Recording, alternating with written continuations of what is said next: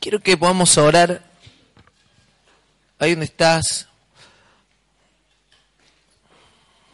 Puedes buscar a Dios ahora para que para disponerte a que Él hable a tu corazón.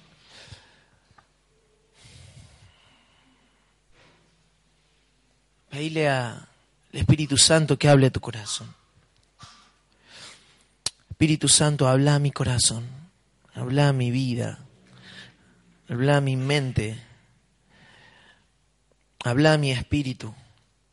Yo pueda entender esto que hoy querés impartirme, quiero entenderlo en el espíritu. No quiero que sea solo una información más. No quiero informarme hoy. Quiero ser transformado. Quiero recibir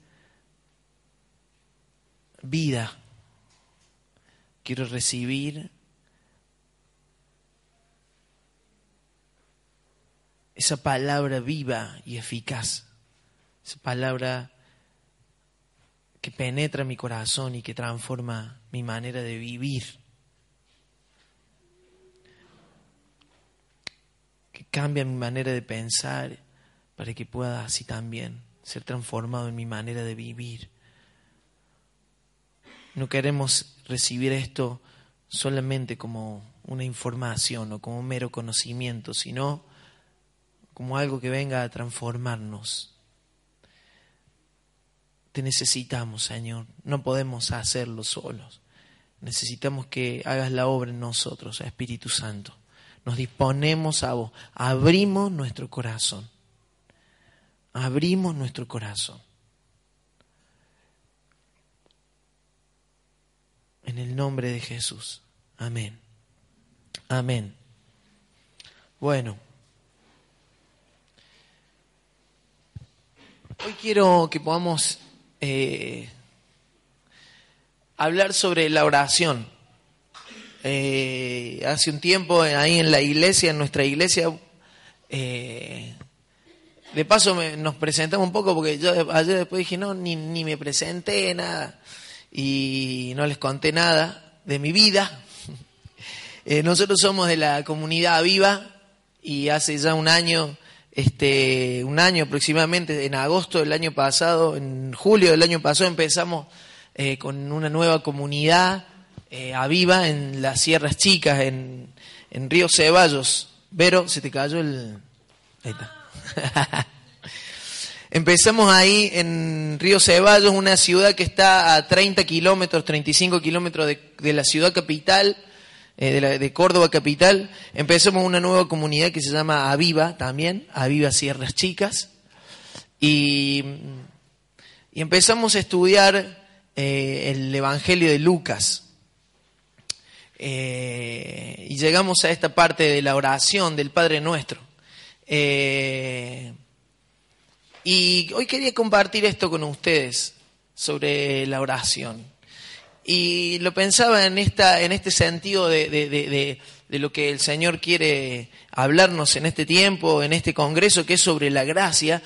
Y verdaderamente siento que tiene que ver con esto, con orar en la perspectiva de la gracia, orar en un ambiente de gracia, saber comunicarnos y relacionarnos con Dios en el ambiente que Él nos propone y que es un ambiente de gracia, es un ambiente de amor, es un ambiente de misericordia, es un ambiente donde somos atraídos a estar con Dios. Eh, muchas veces siento que, que, la oración en nuestra vida ha sido como, como una cuestión de penitencia, ¿no? Como una cuestión de, uy, tengo que orar. ¿Nunca les pasó a ustedes eso? uy, tengo que orar, hoy no hace mucho que no oro. ¿Ah? ¿A quién le pasó eso alguna vez? Levante la mano. Uy, tengo que orar. Y siento que a veces miramos la oración como, como una carga, como un peso, como algo que, que lo tengo que hacer. ¿No? Eh, pero no verdaderamente como un disfrute, como un disfrute, como algo, che, wow, no veo la hora de llegar a casa, no veo la hora de encontrar el momento, no veo la hora de, que, de se vaya esta gente, no veo la hora. No para ponerme a ver Netflix, no para ver una serie, no para chequear el Facebook, no para meterme en Instagram. Quiero, no veo la hora de estar libre para poder estar con Dios. ¿Alguna vez experimentaste eso? No veo la hora de llegar a casa, que no haya nadie, que nadie me moleste, que, que, nada. Y entrar corriendo a tu habitación, hola, sí, sí, sí, hola, hola, hola, bueno, bueno, bueno. cerrar la puerta.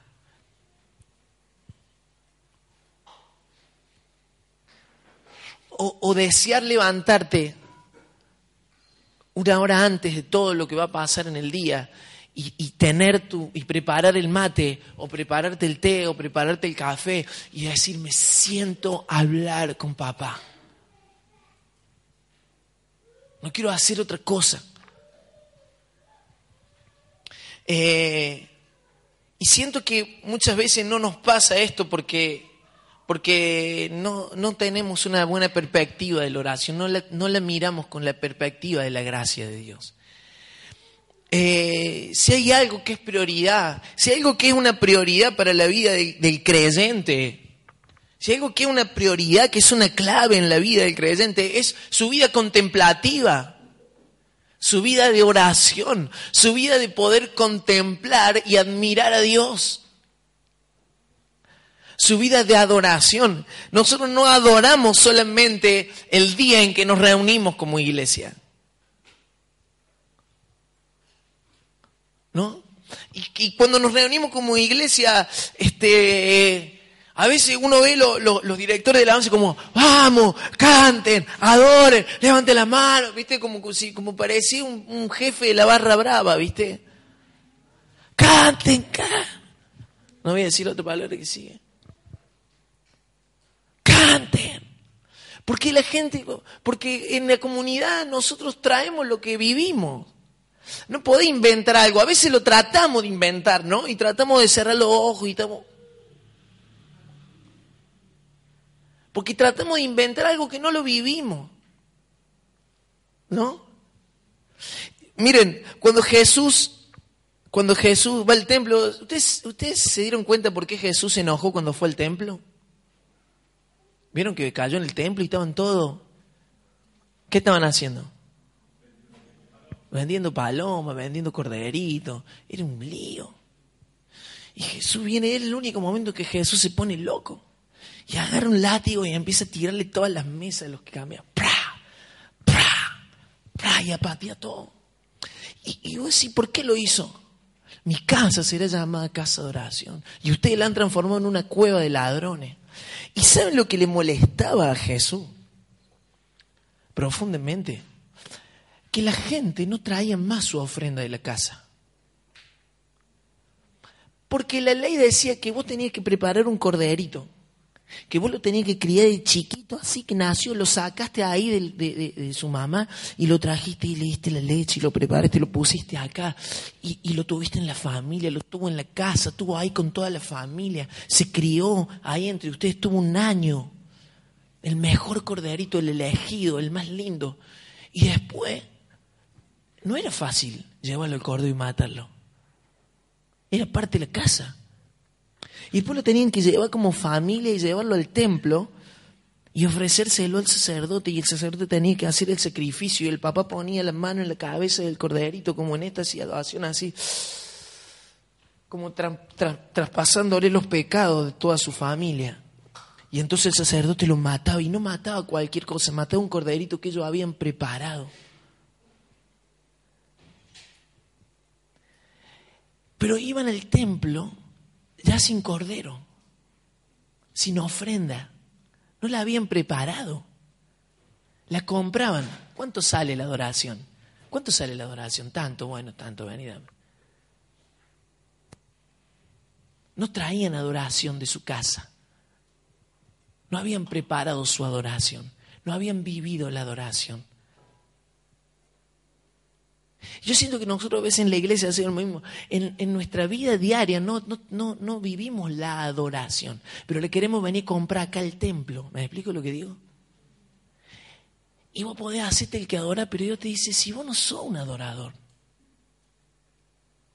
Vos podés hacerte el que canta canciones sin entender un pomo lo que está diciendo. Y Dios te dice, pero si esto no sale de tu corazón, no tiene que ver con tu vida diaria, no tiene que ver con tu vida cotidiana, no tiene que ver con tu ofrenda de adoración. Vos estás comprando la adoración acá.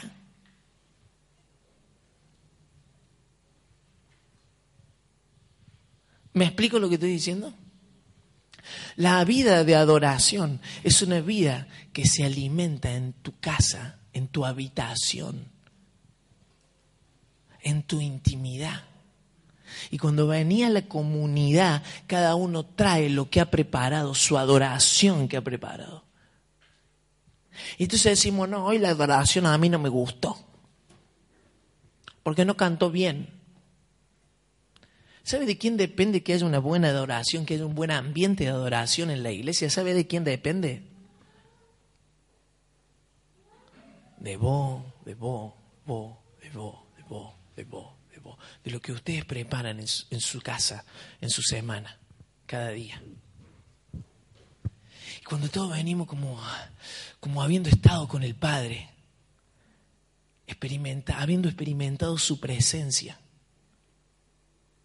Venimos acá y juntos elevamos una sola cosa. Y el Padre se deleita en medio nuestro. Entonces, la vida, de, la vida contemplativa es una vida que, que, es fundamental para la vida cristiana, para la vida del creyente. Por eso, este, los discípulos le hacen este, este, este pedido a Jesús. Vamos a leer ahí, si tienen ahí eh, Lucas 11.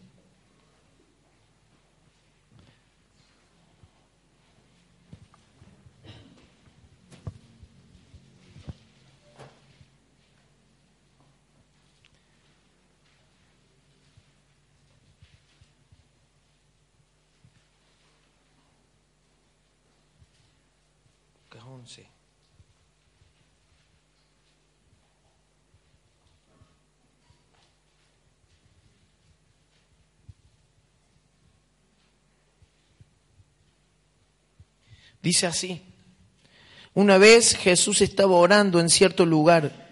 Cuando terminó, uno de sus discípulos se le acercó y le dijo, Señor, enséñanos a orar, así como Juan les enseñó a sus discípulos. Jesús dijo, deberían orar de la siguiente manera. Padre, que siempre sea santificado tu nombre, que tu reino venga pronto. Danos cada día el alimento que necesitamos y perdónanos nuestros pecados, así como nosotros perdonamos a los que pecan contra nosotros y no permitas que cedamos ante la tentación. Hasta ahí. Pero fíjense esto. Los discípulos vienen y le hacen este pedido a Jesús. ¿Qué le piden a Jesús? Jesús, enséñanos, por favor, cuál es el secreto para echar fuera a los demonios. ¿Le preguntan eso a Jesús? ¿Ah? Jesús, enséñanos cómo, cómo, cómo caminaste en el agua. ¿Dónde estaban las piedras? Jesús, enséñanos, no sé, ¿cómo se para el viento? ¿Cuál es la palabra mágica para parar el viento? No. Los discípulos le preguntan, y le, hacen esta pregunta, Señor, enséñanos a orar. De verdad que cuando los discípulos veían a Jesús, cuando veían a Jesús orando, cuando veían a Jesús hablando con el Padre, ellos lo miraban como que, ¿cómo disfruta tanto? ¿Cómo anhela tanto la oración? ¿Cómo se desespera porque tener su momento con el Padre. Dice que Jesús no veía la hora de salir corriendo al monte. Y había días en donde amanecía y todos lo iban a buscar y nadie lo encontraba. ¿Dónde está? ¿Dónde está? ¿Dónde está? Y él estaba orando porque estaba deleitándose en la presencia del Padre. O le decía a los discípulos, suban a la barca, yo ya voy, ya voy, ya voy. voy, quédense tranquilo que ahí voy. Y decía, hoy no veo la hora de estar con papá. Entonces salía corriendo y se ponía a orar. Entonces los discípulos veían a Jesús y entendían que el secreto de la vida de Jesús era su vida de intimidad con el Padre. No era otra cosa. Por eso ellos cuando tienen la oportunidad y les, le piden que les enseñe algo, no le pide que les enseñe cualquier otra cosa que él también hacía y que era extraordinaria, sino que les pide que les enseñen a orar.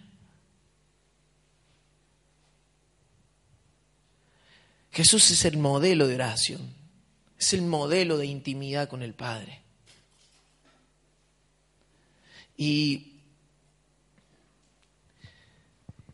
y Lucas está como en el Evangelio de Lucas, si, nosotros leemos este, el Evangelio, él es como que está muy interesado en, explicar, en manifestar esto, en poner esto como en, un relieve bien, bien claro que Jesús era un hombre de oración y que se deleitaba en la presencia del Padre.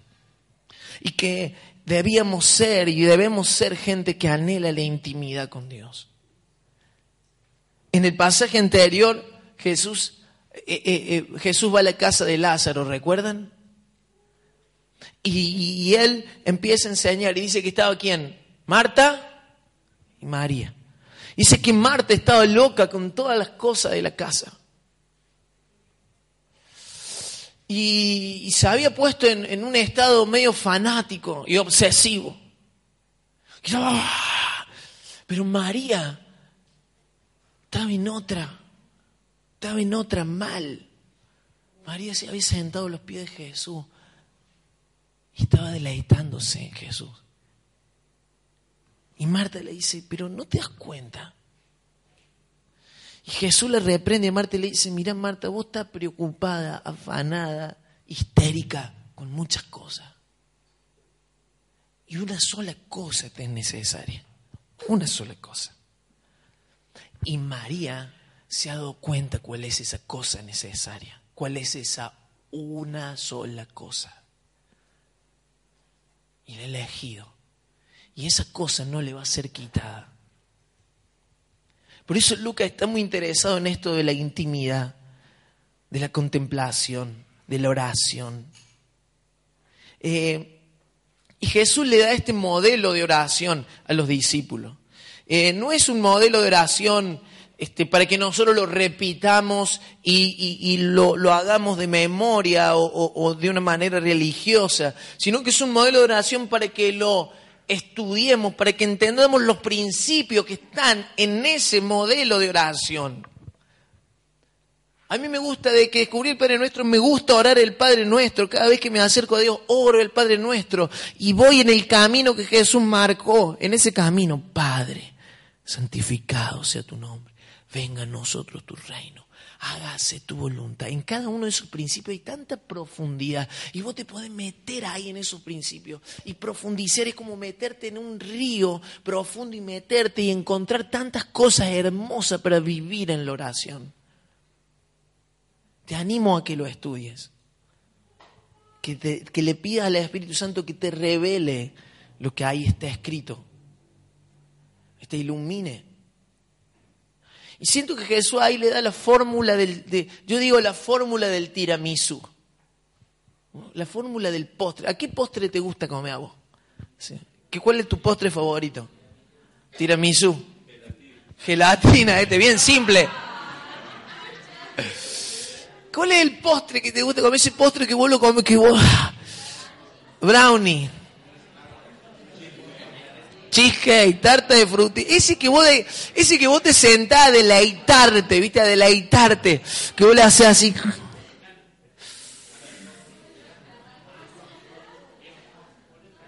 Te da ganas de decir gloria a Dios, porque existe este postre. Bueno, a mí me gusta el tiramisú. Y es como Jesús acá le da la fórmula del tiramisú como la fórmula del disfrute de la presencia de Dios. La fórmula para disfrutar la presencia. de Dios, Porque la presencia de Dios tiene que ser algo que nosotros disfrutemos, anhelemos, deseemos. No tiene que ser un problema, no tiene que ser una carga. Tiene que ser algo que yo diga, no, no quisiera es más, no quisiera salir de acá. Como cuando los discípulos también, eh, Lucas esto, como cuando Pedro, Jacob y Juan van al monte de la transfiguración. ¿Qué dice Pedro? Maestro, hagamos trechosita y no quedemos acá. Que se funda todo que se funda todo, lo enfermo, lo endemoniado, pero los fariseos, la ley, que nos quedemos acá. Pero el Señor le dice, para, para, bajemos. estamos en la presencia de Dios, buscamos la presencia de Dios, pero y en la presencia de Dios somos llenos para poder impartir presencia de Dios a donde vamos. No nos podemos quedar acá, aunque nos quisiéramos quedar acá. Pero tiene que ver con eso. Y, hoy quiero que podamos meditar sobre, sobre algo que siempre, en lo que siempre me considero como un aprendiz o como una, ¿vieron el adicto en recuperación? Que se está desintoxicando de una mirada, o sea, de algo malo y yo me siento que soy un adicto en recuperación, que me desintoxico de esa mirada incorrecta de ver a Dios. Quizá tantos años en la iglesia y recibiendo como entre medio todas las cosas buenas que recibimos, porque cuando yo creo que cuando nací mi mamá en vez de llevarme a mi casa me llevó a una reunión. Viste que nace y ya te armaron el bolso y ya va a la iglesia, ¿me entendés? y te agarra todo el mundo, ¿viste? Yo lo veo con mi hijo. Él va a la iglesia de casi de que hizo así, ya estaban cantando una canción, ¿viste? Entonces, eh, pero entre todas las cosas lindas que recibimos, muchas veces hemos recibido ideas incorrectas de Dios. Cosas que están acá en nuestra mente de quién es Dios, de cómo es Dios. de cómo hay que hablarlo a Dios, de cómo hay que mirarlo a Dios. Y a veces esas cosas nos juegan una mala pasada a la hora de poder disfrutar de la presencia de Dios. Y son cosas de las cuales nosotros nos tenemos que como desintoxicar, como sacar para poder entrar en el disfrute que tenía Jesús con el Padre. Eh, y tiene que ver con esto que Jesús empieza diciendo. Él empieza diciendo, Padre nuestro, Padre, Padre. Y, ahí arranca el, el problema, ¿no? Ahí arranca el problema. Jesús, en ese momento, al decir Padre, Él rompe con todas las estructuras de cómo los judíos, los israelitas podían ver a Dios. Él le dice, Padre. Es algo terrible. Nosotros por ahí estamos acostumbrados a decir, sí, Padre, en la oración esta. Pero cuando Jesús dijo Padre, imagínate que Jesús, ¿saben por qué lo mataron? ¿Saben por, una de las cosas que lo mataron a Jesús, que lo llevaron a la cruz? ¿Por qué? Porque él llamaba como a Dios.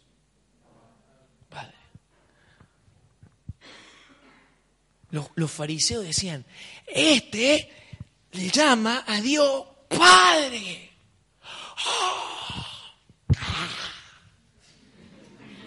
¿Se acuerdan en la, en la, ¿cómo se llama? En la, en la pasión de Cristo que grita el, el fariseo, el, el, el sumo sacerdote dice, ¡El y grita.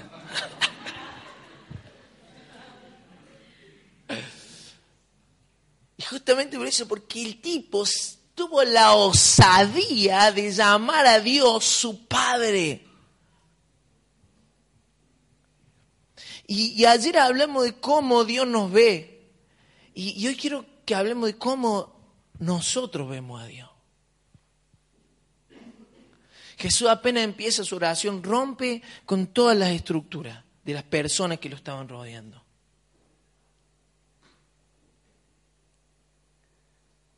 Porque llamar a Dios Padre era como traer a aquel, aquel ser terrible, temible e infinito a un plano cercano, íntimo y personal.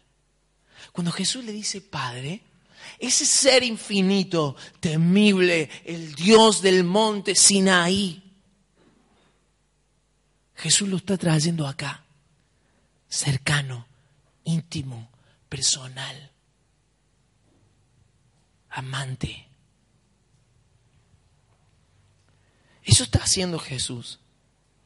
Los, israelitas adoraban a un Dios grande y temible, al dueño y al creador del universo. Reconocían su grandeza, su poder, su justicia, pero crucificaron la revelación de un Dios que es Padre, de un Dios que se hace cercano. Crucifican la revelación de un Padre que es íntimo, que es, vecino, que es prójimo que nos quiere volver al hogar. Esa revelación de Dios, ellos no la pudieron soportar. No tenían problema con el temible, con el terrible, con el supremo, con el infinito, pero sí tenían problema con el íntimo, con el cercano, con el personal. La revelación de Jesús le parecía atrevida, ambiciosa. No tenían problema con su grandeza, pero sí con su cercanía. Y saben que hay muchos cristianos que tenemos la misma dificultad, el mismo problema. Porque la religión nos ha descrito un Dios que es distante. Y no, y no, tenemos problemas con verlo como nuestro creador, como nuestro amo, como nuestro dueño, como nuestro Señor. ¿Sabe qué? Yo por muchos años de mi vida la única palabra para referirme a Dios era Señor, Señor, Señor y Señor. Y sabe que no es tan mal decirle Señor, porque es nuestro Señor. Pero eso nos habla de una idea de, de servicio, de esclavitud, y que también es parte de la vida cristiana. Pero hay también una revelación de un Padre que me ama, que es amoroso, que es íntimo, que desea, que anhela, que se muere por estar conmigo.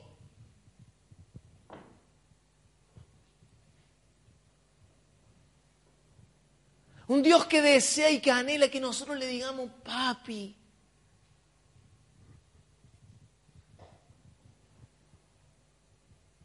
¿Y a cuánto no, nos cuesta poder decirle, papito mío, papi, vengo acá a tu presencia? Papá, ¿cuánto necesito tu abrazo? ¿Cuánto nos cuesta a veces poder hablarle así a nuestro Padre? Le podemos decir, amado Señor, estoy a tu disposición, úsame como quieras. Pero sé que Dios no quiere usar a nadie.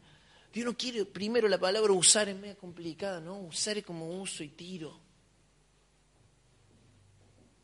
Pero Dios no quiere como que vos seas su siervo sin antes puedas entender que vos sos el hijo de Dios, que vos sos hijo.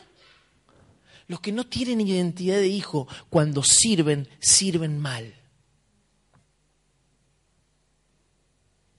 Los que no tienen identidad hijo cuando sirven, sirven para alcanzar un reconocimiento, una valoración, para que le digan, bien loco lo que hiciste, moviste esa silla de acá para, qué maestro, hagamos una, hagamos una reunión de, de alabanza al hermano que corrió la silla. Porque está buscando en el servicio identidad, está buscando en el servicio reconocimiento, valor, aplauso, porque no ha descubierto que es un hijo amado, valorado, aceptado, abrazado, que tiene todo en la presencia del Padre. Entonces cuando hay uno que tiene identidad de hijo, viene, corre esa silla del lugar y la pone acá y la presencia de Dios cae. Porque no lo hace para recibir reconocimiento, sino que lo hace en un fluir del amor del Padre que está en él. Y cuando lo hace, el amor de Dios se manifiesta, no importa lo que haga. Él lo hace porque no puede contener más el amor de Dios adentro, el amor del Padre. Entonces agarra, corre la silla y el amor de Dios hace... Y voy a decir, ¿qué hizo raro? Corrió una silla, pero el amor de Dios estaba cuando él hacía lo que hacía. Es muy diferente. Es muy diferente. ¿Y saben qué? No es fácil salir de la religiosidad. No es fácil porque llamar a Dios papá, a veces nos sentimos confundidos cuando le decimos papá, como que... Yo no me sentía cómodo cuando le decía papá. Yo lo escuchaba, por ahí lo escuchaba mi hermano que decía papi. Y yo decía, ¡ay!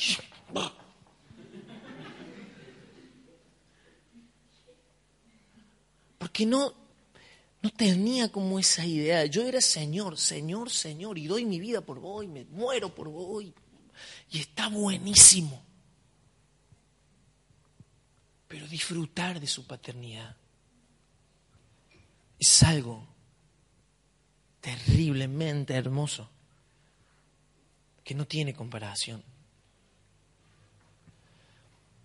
Miren, cuando nosotros entendemos a quién va dirigida nuestra oración, cambia el ambiente de la oración. Cambia el ambiente de la oración. ¿Cuál es el vínculo primario con Dios? Cuando yo entiendo cuál es el vínculo primario con mi Dios, cambia profundamente el ambiente de la oración, cambia nuestra postura en la oración. Nuestra postura cambia. Nos descontractura nos sumerge en un ambiente de confianza, en un ambiente de amor inigualable. El amor del Padre nos rodea y nos abraza. Cambia todo, cambia todo.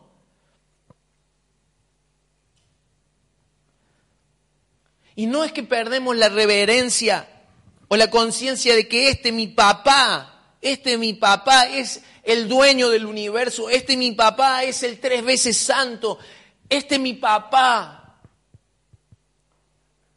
es el alfa y el omega. Pero es mi papá primero. Es mi papi.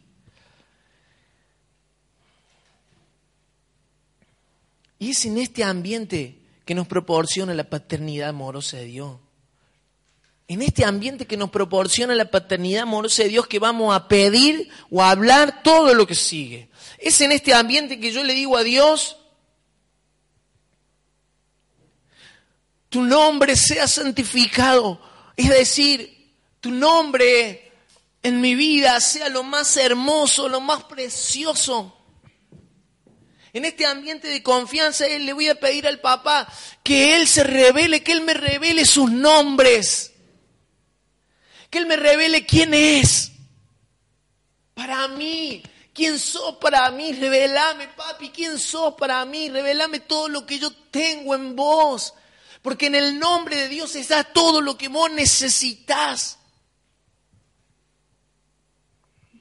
En el nombre de Dios está todo.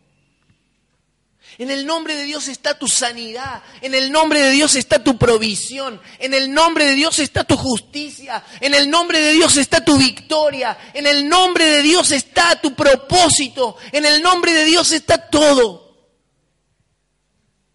Cuando vuelve a decir, papá, revelame tu nombre, porque él, él no es un Dios que está lejano y que te dice, no te voy a dar a conocer quién sos, quién soy. Él es un papá que se quiere mostrar, que se quiere revelar, que se quiere dar a conocer a sus hijos. Y hay algo que le encanta a Dios el Padre, que nosotros le digamos, ¿quién sos? Revelame quién sos. Es en este ambiente que le vamos a pedir que su reino venga.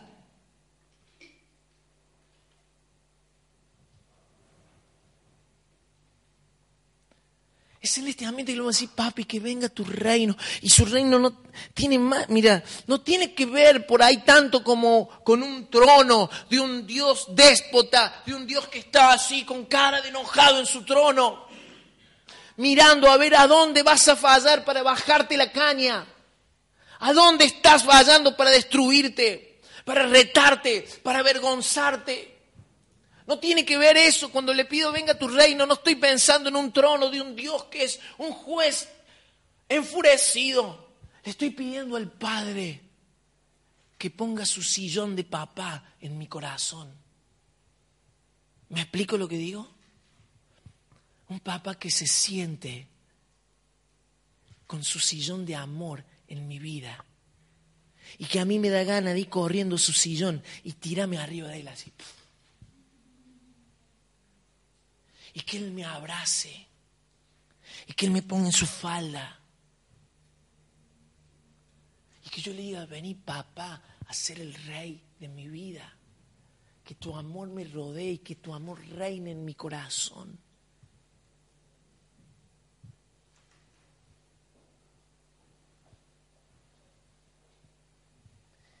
Dios quiere venir de esa manera, su trono de amor su trono de gracia. Es en este ambiente de adoración que le vamos a pedir que se haga su voluntad. Yo siento que a veces nosotros los creyentes cuando decimos que se haga tu voluntad, es como que le estamos diciendo, está bien, sé que me vas, sé que tu voluntad es terriblemente difícil para mi vida.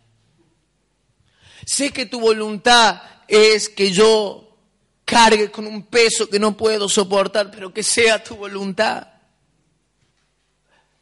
A veces miramos a Dios, nuestra mirada de Dios está tan, tan, tan corrompida que pensamos aún que la voluntad de Dios es algo feo. No sé si te pasó alguna vez. Yo quiero hacer la mía, pero bueno, tengo que hacer la de Dios. Yo quiero vivir como yo quiero, porque es lindo como yo quiero vivir, pero bueno, vivo como Dios quiere. Pero cuando yo entiendo que yo estoy hablando con un padre que me ama, con un padre que tiene una voluntad, dice ahí Romanos que es buena, agradable y perfecta. Con un papá que tiene planes de bien, y no de mal, para darme un futuro lleno, lleno, lleno de esperanza. Con un Dios que ha diseñado cosas perfectas para mi vida, hermosa, que no tienen comparación con lo que yo puedo pensar para mí mismo. Me encanta ese texto, porque yo sé, dice el Señor, los pensamientos que tengo. Yo sé los planes que tengo para ustedes. Pero cuando yo veo a Dios como un Dios que es duro, que viene a castigar, un Dios de juicio, un Dios que viene a condenar, un Dios lejano, yo pienso que su voluntad es algo feo, duro, difícil, que no puede ser, que bueno, ¿cómo voy a hacer? Pero cuando yo veo que es un papá que ama, yo le digo con total confianza, Padre, Padre, que sea hecha tu perfecta voluntad. Que sea hecha tu voluntad. Porque sé que ahí, en el centro de tu voluntad, es el lugar donde yo voy a estar mejor que nunca. Voy a ser mimado, voy a ser abrazado, voy a recibir provisión, voy a recibir tu abrazo, voy a recibir las cosas hermosas que vos has preparado para mí. Va a ser lo mejor que me pueda pasar, tu voluntad.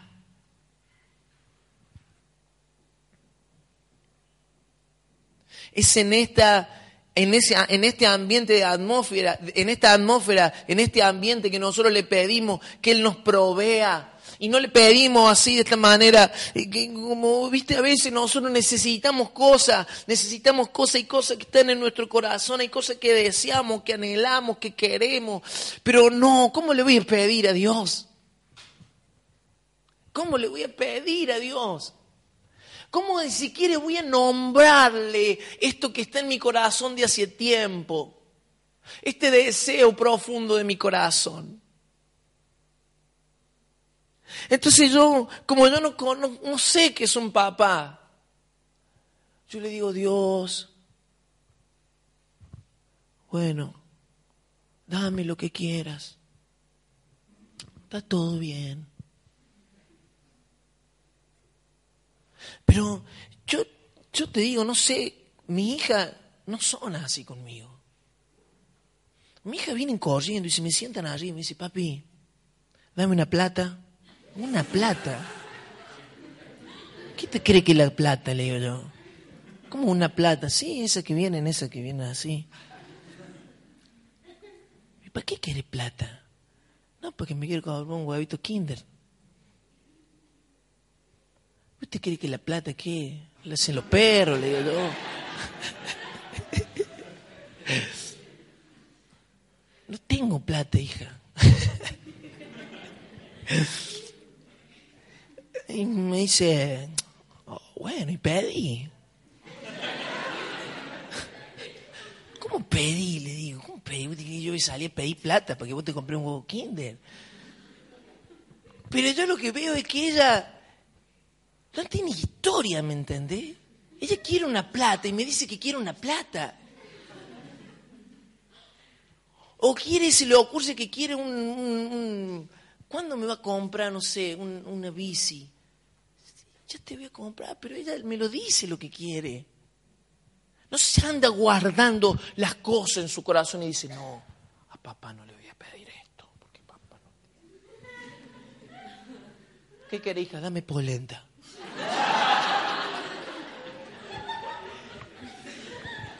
Sin queso está bien.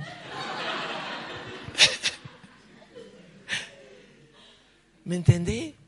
Ella se siente en mi falda y me pide lo que se le ocurre. Porque ella se piensa que yo consigo todo. Si ella me mira de esa manera a mí, que soy un muerto de hambre,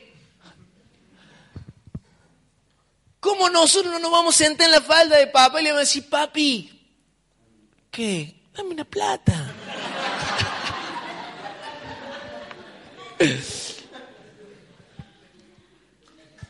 Papi, vos sabés que yo quiero viajar a Europa.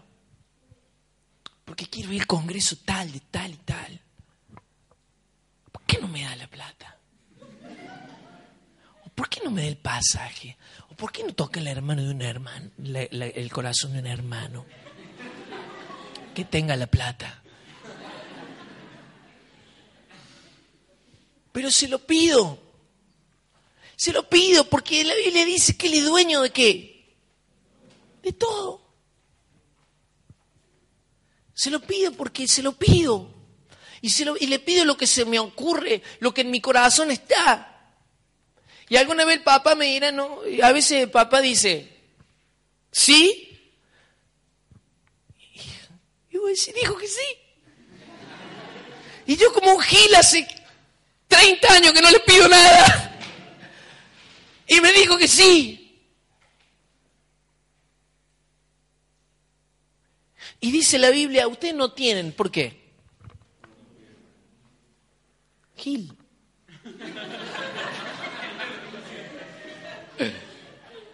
¿Sabes por qué no tenés novia? Porque no pedí.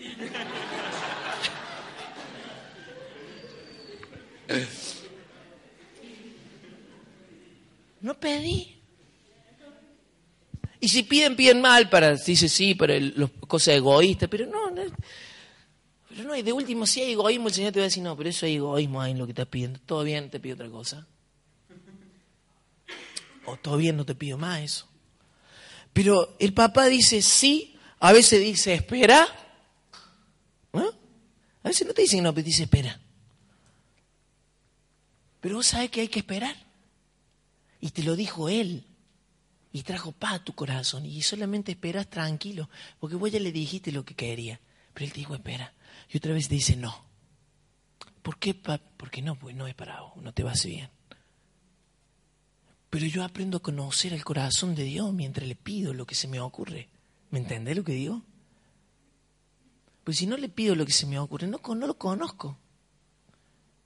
No conozco las lecciones que me quiere dar, no conozco las cosas que ha preparado para mí, no las sé.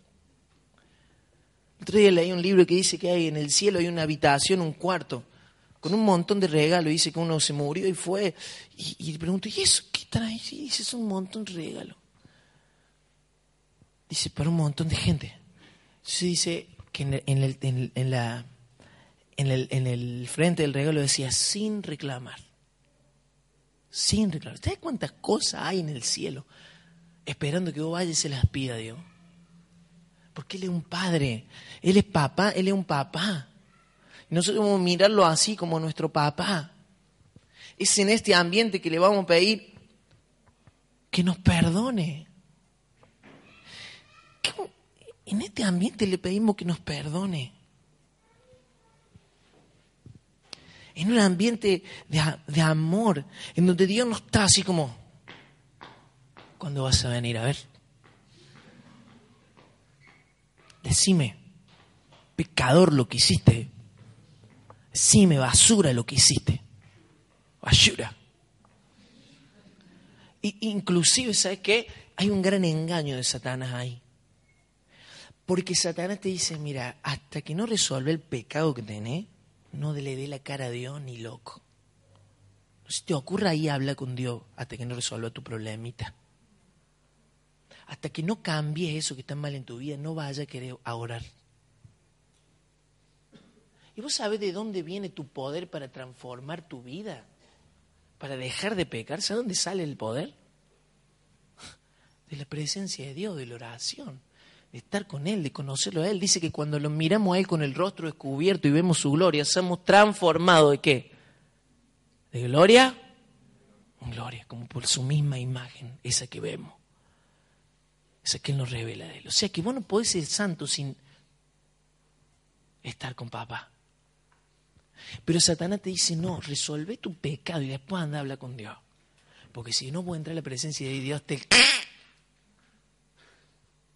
Entras con la soguita como entraba el sumo sacerdote, ¿viste? Te meten en el lugar santísimo y si había pecado... Entonces... No es más así.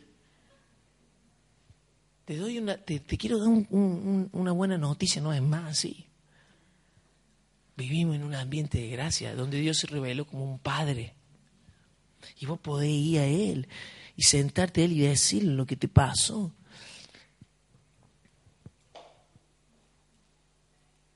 Es más, es más, mira en qué momento del Padre nuestro pone y perdona nuestras deudas. Ya lo adoraste. Se santificaste su nombre, lo conociste. Le pediste que venga a su reino. Te reconciliaste con su voluntad. Le pediste lo que se te ocurrió.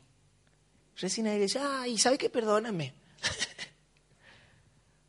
y nosotros, ¿qué es lo primero que hacemos cuando vamos a la presencia de Dios? Perdóname. Antes de decirle Padre, antes de decirle todo lo que le tenemos que decir, le pedimos perdón, porque no, porque nos rodea un ambiente de condenación. Nos rodea la condenación. Mira dónde pone el perdón Jesús. Porque mi hija cuando se la manda, cuando se la manda, cuando hizo lo que estaba mal y no me pidió perdón, lo mismo sigue abriéndole la heladera, sacando comida. ¿Me entendés? Y vos la mirás como diciendo, ¿y cuándo? Y sigue haciendo esas cosas. O se sigue, me sigue pidiendo cosas. O sigue haciendo un montón de cosas porque está en donde, está en la casa del Padre. Está en un lugar de confianza. Y es necesario que le pidamos perdón al Señor. Y es necesario que abramos nuestro corazón y confesemos nuestras cosas delante de Dios. Pero lo tenemos que entender que es en la casa de papá que se hacen esas cosas, no es en la presencia de un Dios que te va a matar apenas entre por la puerta. ¿Me explico lo que digo? Y es en este ambiente, seguimos, en este ambiente que le pedimos que nos ayude a perdonar, porque estamos tan rodeados con su amor, tan llenos de su amor, que entonces el, el perdonar es algo que sale así, si vos me amás así, ¿cómo yo no voy a poder amar a otro? Si vos me perdonaste y me perdonás de esta manera tan libre, tan generosa, ¿cómo no lo voy a hacer yo? Es en este ambiente que le pedimos que nos libre de caer en la tentación. ¿Sabe qué? Nosotros estamos acostumbrados a confesarle a Dios nuestros pecados, pero no nuestras tentaciones. Estamos acostumbrados a confesarle a Dios nuestro pecado, pero no, igual que por ahí le confesamos a alguien nuestro pecado, pero muchas veces no confesamos nuestras tentaciones.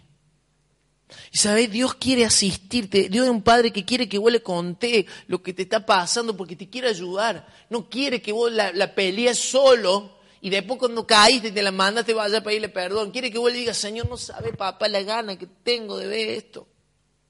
No sabe la gana que tengo de hacer tal cosa. No sabe todo esto que se me viene a la cabeza, que tengo...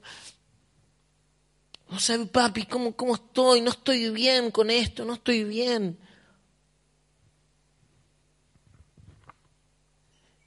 Está esperando que vos le digas eso. A mí hay cosas de Jesús que me, me vuelan la cabeza, como por ejemplo, la tentación en el desierto. ¿Quién escribió la tentación de, Jesús en el desierto? ¿Quién lo escribió? ¿Ah?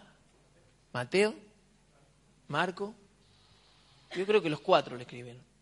No sé, si alguien más conocedor que yo, me puede decir, no, este no lo escribió. Pero yo creo que los cuatro evangelistas lo escribieron. Ahora, ¿quién le contó a los discípulos que Jesús había sido tentado? Te pregunto, ¿quién le contó a los discípulos que Jesús había sido tentado? ¿Ah? Jesús. Y dice que Satanás vino a tentarlo y que después se fue. ¿Pero se fue para siempre? ¿Por cuánto dice? Por un tiempo se fue. Sea que este diablo inmundo volvió a la carga con Jesús. Una, dos, tres, cuatro. Y yo me imagino que cuando Jesús contó sus tentaciones, le dijo, ¿saben qué? ¿A mí sabe con qué me tienta Satanás? Le dijo los discípulos. Satanás me tienta con agarre el poder por mi propia fuerza. Satanás me tienta con hacer espectáculos para que la gente me mire. Me tienta con que me tire del pináculo, me caiga y que venga un ángel y me agarre. Entonces yo evito la cruz. Satanás me tienta me tienta con el poder, con la ambición. Con eso me tienta Satanás, le dijo Jesús a los discípulos. ¿Vos podés entender esto? Jesús contaba sus tentaciones. Si Jesús contaba sus tentaciones, ¿quiénes somos nosotros para hacernos los fuertes?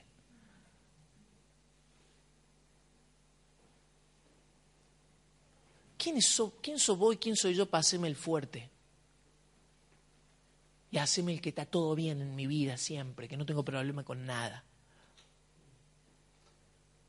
Y no agarro a alguien, primero al padre, y le digo papá, y después un hermano, lo que vos sabés que tengo una tentación, esta es mi tentación, me, soy celoso, me cuesta no ser celoso, no ser envidioso, me cuesta mucho. Me cuesta mucho cuando otro predica mejor que yo, o cuando está predicando alguien poder escucharlo porque siento que yo tendría que estar ahí.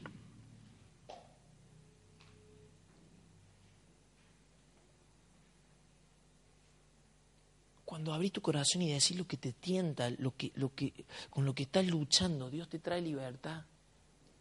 Y el Padre está esperando que vos le cuentes con lo que estás luchando.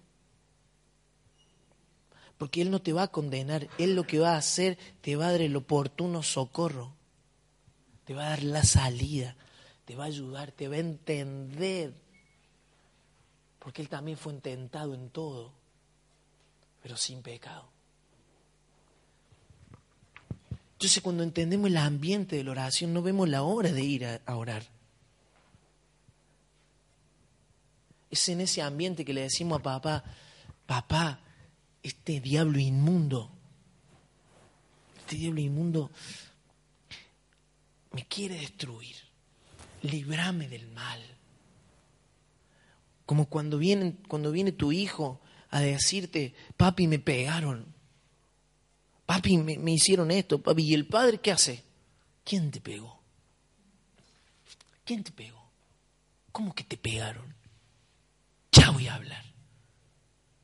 El padre sale en defensa del hijo, pero debemos entender esto. A veces peleamos con el diablo solo y el padre está diciendo, vení a mí. Nos acercamos al padre, nos acercamos al padre.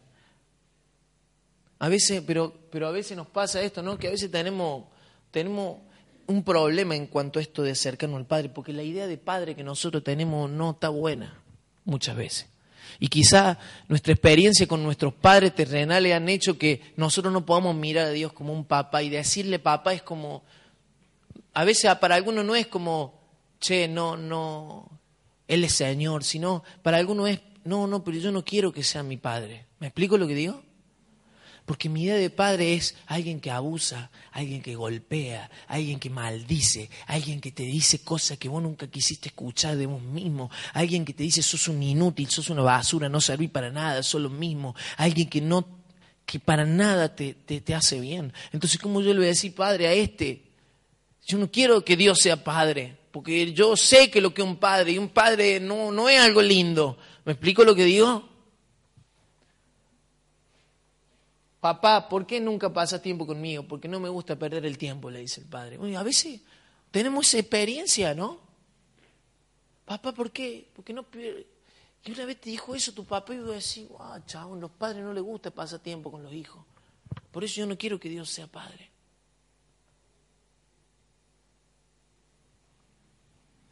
¿Y cuántas otras cosas? Un padre distraído de nuestras cosas, distraído, un padre que esté en otra un padre que está en otra. A veces nuestros padres están en otra. Papi, como la neneta, ya terminé, está en el baño. Ya voy, hija, solo faltan 15 minutos para el primer tiempo. Un padre que está en otra, está colgado. Pero nuestro padre no es así. Por eso nuestras nociones de padre están afectadas también por nuestra historia. Y sabe qué? Dios desea sanar nuestra orfandad. Dios desea sanar nuestra idea de padre. Y no nos podemos acercar a Dios por estas cosas.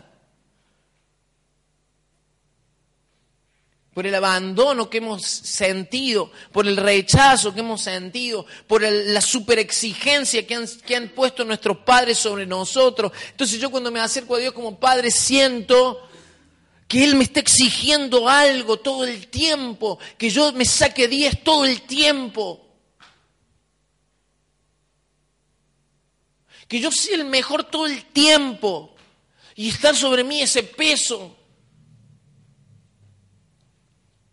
Cuando me acerco a Dios y con este Padre, pero Él me va a maltratar.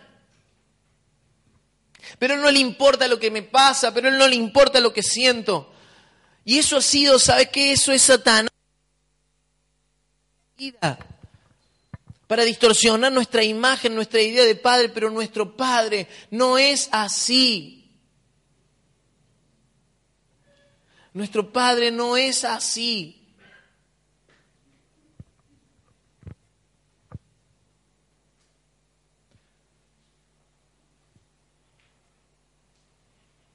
Y esto nos hace personas carentes de amor, que se entregan a cualquier cosa. ¿Sabe por qué muchas veces nos entregamos el pecado para sentirnos bien, para autosatisfacernos, para, para, no sé, porque a veces estamos carentes de amor. Muchas veces nuestro pecado, nuestra vida de pecado tiene que ver con una carencia, con una carencia de amor, pero cuando entendemos que en el Padre tenemos todo el amor, hay cosas que uno dice, ¿para qué quiero esto? Si esto no me llena, si la presencia del papá me llena mi corazón. Pero lo que pasa es que está ese espíritu de orfandad en nuestro corazón, donde nunca experimentamos su amor. Porque hemos sido creados para sentirnos hijos amados. O sea que vos fuiste creado, fuiste creada para sentirte un hijo amado. Es por eso que nuestra relación con nuestro Padre afecta tanto nuestra vida, porque nosotros estamos esperando algo que llene nuestra vida. Estamos mirando a nuestros padres como aquellos que van a saciar nuestras necesidades, que van a completar nuestra vida, que van a cubrir toda carencia, que nos van a abrazar y nos van a dar amor, pero cuando nos encontramos en la vida con que eso no pasa, andamos perdidos en la vida, perdidos, con un montón de cosas en la cabeza, con un montón de, de y de historia y de problemas, porque hemos sido creados para sentirnos hijos amados y eso no estuvo pasando. Y esa carencia de paternidad y de amor nos tiene como unos huérfanos que andan buscando sentirse bien con cualquier cosa, porque lo que faltó fue el amor del Padre. ¿Me explico? ¿Me siguen hasta ahí? Pero quiero darte también una buena noticia para todos, que por más que tu padre hayan sido buenos, nunca van a poder satisfacer plenamente esa búsqueda del corazón humano.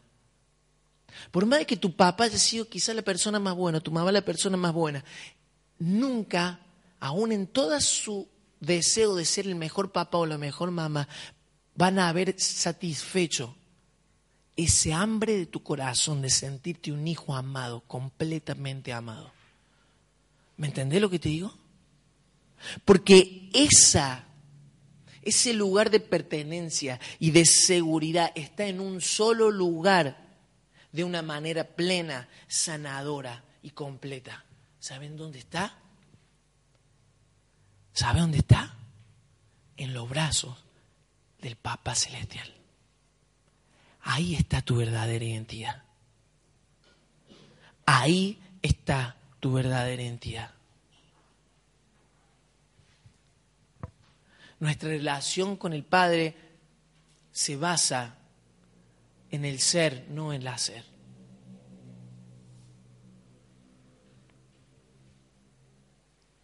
¿Sabes que El Padre no te escucha por lo que vos haces, no te escucha por lo que vos lograste, no te escucha por las cosas buenas que estás haciendo, no te escucha porque vos te venís portando bien, no te escucha porque vos lograste tal o cual cosa, Él te escucha, ¿sabe por qué? Porque vos sos su hijo o su hija. Pensar que para acercarme a Dios primero tengo que hacer es pensar con una mente de orfandad, que cree que el amor y la buena paternidad se gana con esfuerzo y demostraciones de perfección. Pero nunca vamos a poder disfrutar a Dios como disfrutaba Jesús de la presencia del Padre con este espíritu en nuestro corazón. Si no entendemos que Dios nos disfruta porque nosotros somos sus hijos, nunca vamos a poder nosotros disfrutar de Él. Antes de que Jesús hiciera nada, Jesús no había empezado su ministerio. Quiero ir cerrando. Jesús no había empezado su ministerio. Pero fue a bautizarse. Y cuando se estaba bautizando, ¿qué se escucha del cielo? ¿Ah? Baja el Espíritu Santo en forma de paloma y se escucha una voz del cielo que decía, ¿en quién? ¿Cómo? Este es mi hijo amado, en quien mi alma se complace, en quien me pongo feliz, en quien me pongo contento. Yo te pregunto, ¿Jesús había sanado a un enfermo todavía? ¿Ah? ¿Había echado un demonio? ¿Había multiplicado los panes? ¿Había transformado el, agua en vino? ¿Había muerto en la cruz? ¿Por qué lo amaba el Padre? ¿Por qué se complacía el Padre en él? Simplemente porque era el Hijo. Yo te quiero decir algo. Cuando vos llegas a la presencia de Dios, el Padre se pone feliz. Cuando el Padre te ve, el Padre se pone feliz, Él se pone contento, Él, su corazón explota de alegría. Él se deleita en vos. Y vos decís, en mí Él se deleita en vos. Como cuando Jesús miró a, Mateo, Él se deleita en vos. Mi hija puede haber, mi hija puede haberse mandado todas las macanas del día, pero cuando yo voy a la pieza y se duerme y está ahí, yo la miro y no está haciendo nada, y no me está bailando, no, no, no está haciendo nada extraño, no está haciendo una media luna, no está cantando de una manera angelical, no está haciendo nada.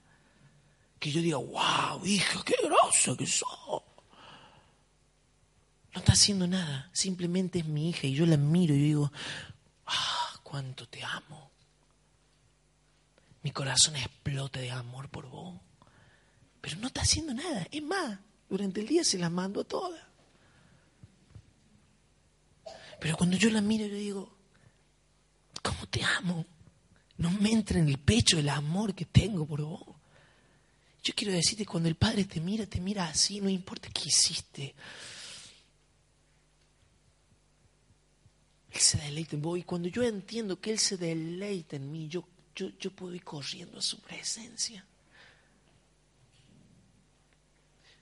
Y si algo me hace mejor persona, si algo me a ver, si algo cambia mi vida, si algo cambia mi corazón, si algo me transforma, si algo me hace querer amar a Dios y, servirlo y, negar el pecado y negar lo que el mundo me ofrece, ese amor de papá.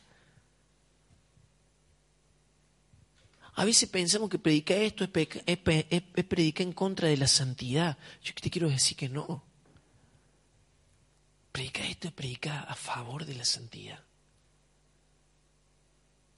Porque cuando vos disfrutas de la presencia del Padre, entonces recién ahí puedes empezar a experimentar la vida de Cristo en tu vida.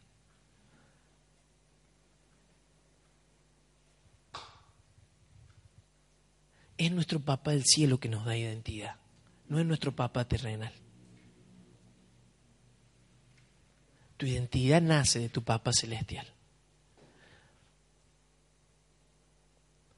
Vos mira a tu papá y, en, el, en, el, en, el, tiempo, ¿por qué decían que Jesús cuando decía que Dios era su padre se hacía igual a Dios? ¿Por qué decían eso? Porque en ese tiempo uno era, viste que decía eh, eh, tal hijo de tal, hijo de tal. Cuando lo miraron a Jesús decía, pero si este hijo, ¿qué hace predicando? ¿Si este hijo de qué? ¿De un? ¿Dónde tendría que estar? ¿En la? ¿Ah? ¿Carpintería? ¿Qué hace hablando de Dios? ¿Qué hace hablando de la ley? Este tendría que ser carpintero. ¿Qué era tu papá? Tornero. ¿Y vos qué haces dirigiendo la alabanza? Es verdad, dice. Se fue a la tornería. Pero ¿sabes qué? Tu identidad no nace de quién era tu papá terrenal. La identidad de Jesús se la daba el Padre Celestial, por eso él hacía, él vivía y él andaba como andaba representando al Padre, porque la identidad de él venía del Padre, no venía de José. Yo te quiero decir lo mismo, la identidad tuya no nace de quiénes fueron tus padres, sino de poder conocer a tu Papa Celestial. Y cuando vos tenés intimidad con Él y lo conoces como tu Papa, lo que Él es empieza a ser, empieza a manifestarse, a revelarse en vos. Y solo conociéndolo a Él es que vos podés encontrar tu verdadera identidad. Y podés ser el Padre en la tierra. ¿Qué le dijo Jesús a Andrés? Andrés le preguntó, ¿y, ¿y cuándo nos va a mostrar el Padre? Le dijo. ¿Se acuerdan?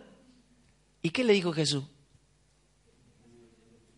Hace tanto que yo estoy con usted y no me conoce, Andrés.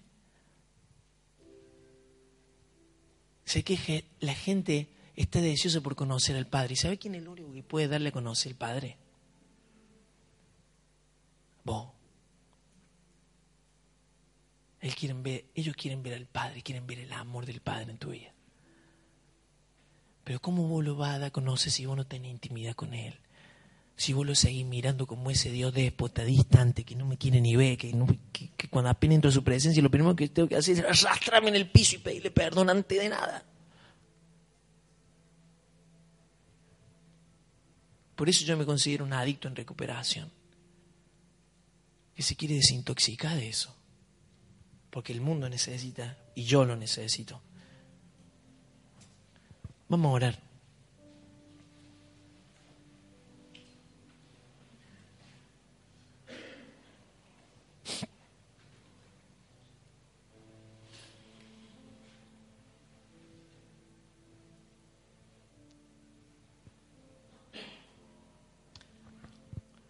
Dice Romanos 8:15, dice, y ustedes no han recibido un espíritu que los esclavice al miedo. En cambio, recibieron el Espíritu de Dios cuando Él los adoptó como sus hijos. Ahora llamamos Abba Padre. Sé que no recibiste un espíritu de esclavitud. No recibiste un espíritu que te esclavice el miedo, de mirar a Dios con miedo.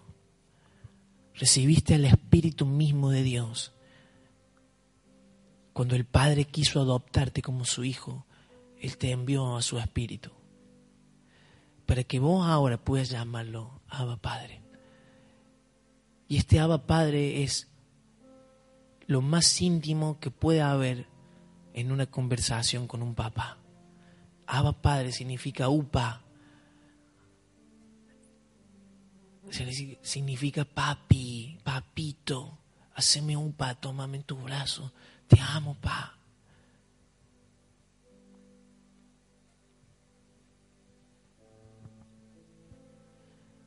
Pedile ahora al Espíritu Santo que Él te confirme de que vos sos hijo de Dios, que sos hija. Decile, Espíritu Santo, haceme saber en mi espíritu que soy un hijo, que soy una hija. Para que a partir de ahora mi mi vida de intimidad con vos sea un disfrute, sea como sentarme con un tiramisú. Y tu amor, Padre, pueda fluir a través de mi vida. Y yo pueda tener tu identidad en mí. Y vos puedas sanar mis heridas del pasado y puedas sanar y quitar y erradicar este espíritu de, de orfandad, de abandono, de rechazo, de indiferencia.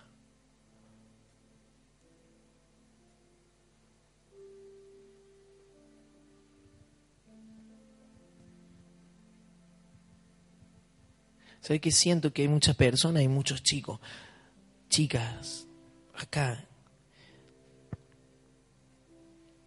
en esta mañana que no se animaron nunca a decirle a Dios, papá? porque su, su experiencia con sus padres han sido traumática. Pero en este tiempo papá te quiere revelar quién es de verdad Él. Y, y qué significa que vos tenés un papá. ¿Qué significa de verdad que vos tenés un papá? que la idea de papá no es abandono, que la idea de papá no es rechazo, que la idea de papá no es indiferencia, que la idea de papá no es maldición, no es juicio, no es, condenación, que la idea de papá no es exigencia, que la idea de papá es amor, es abrazo, es confianza, que la idea de papá es, llenura, es plenitud, que la idea de papá es comprensión es adopción, es deleite en vos, esa es la idea de papá. Y yo quiero pedirte que si esta es tu experiencia, si te ha costado decirle papá a Dios por estas cosas, mientras todos están con sus ojos cerrados, quiero pedirte que te ponga de pie, quiero orar por vos, que no te importe lo que puedan decir otro.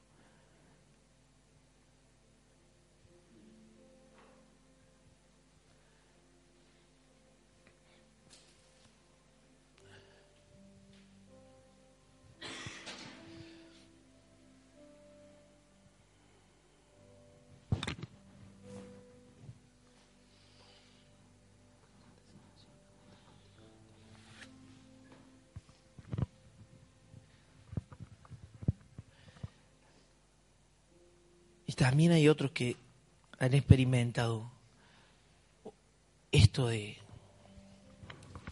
una fuerte carga religiosa que te ha impedido acercarte a Dios como papá y siempre lo viste como